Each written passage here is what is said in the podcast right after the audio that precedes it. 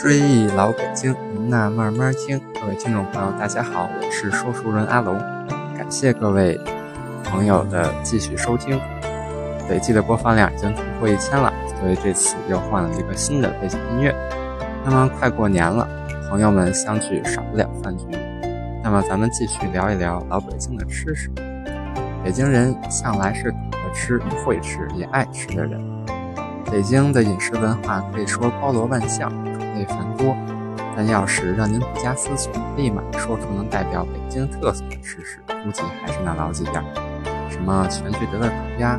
东来顺的涮羊肉，其实说到北京的名吃涮羊肉，它根本就不是北京的产物。据说涮羊肉的起源，起源地是内蒙古，发明人是赫赫有名的元世祖忽必烈。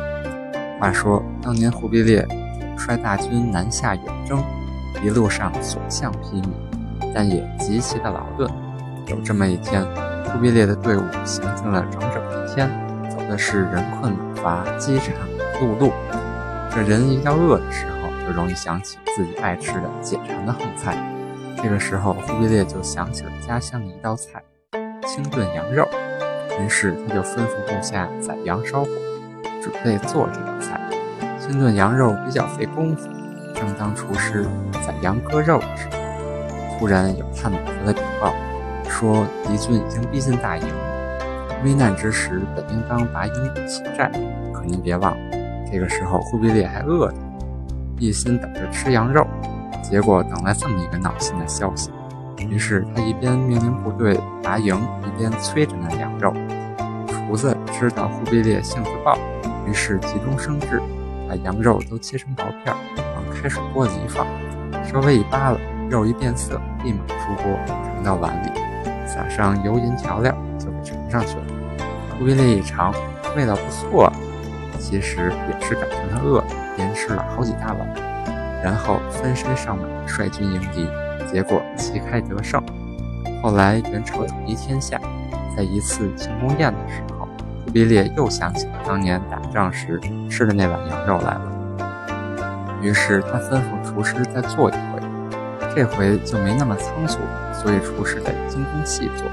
他选取了小绵羊的嫩肉，切成薄片儿，再配上各种上好的佐料。忽必烈连带将士们吃完之后都是赞不绝口。他吃美了，也没忘往吩咐手下把厨师招上。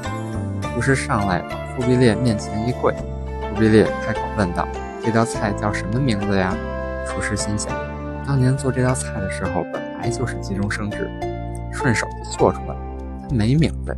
于是厨师如实禀报，回皇上，此菜尚无名称，请您赐名。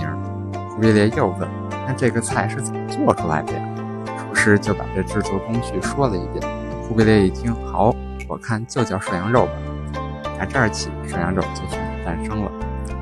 涮羊肉在北京可以说是长盛不衰，在清朝历史上，康熙和乾隆两个皇帝都曾经举办过规模宏大的宴席，名为千叟宴。简单的来说，就是皇上暮年的时候，把一生辅佐自己的许多老臣，还有天下这些比较长寿的寿星，都请到这个故宫的，请到故宫里聚在一起宴请群臣。据说当年这千叟宴就有涮羊肉。据档案记载，乾隆的一次千叟宴上，光这个涮羊肉的铜锅就用了三千多个。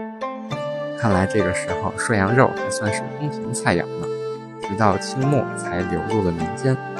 好，追忆老北京，您呐慢慢听。这期节目就到这里，咱们下期再见。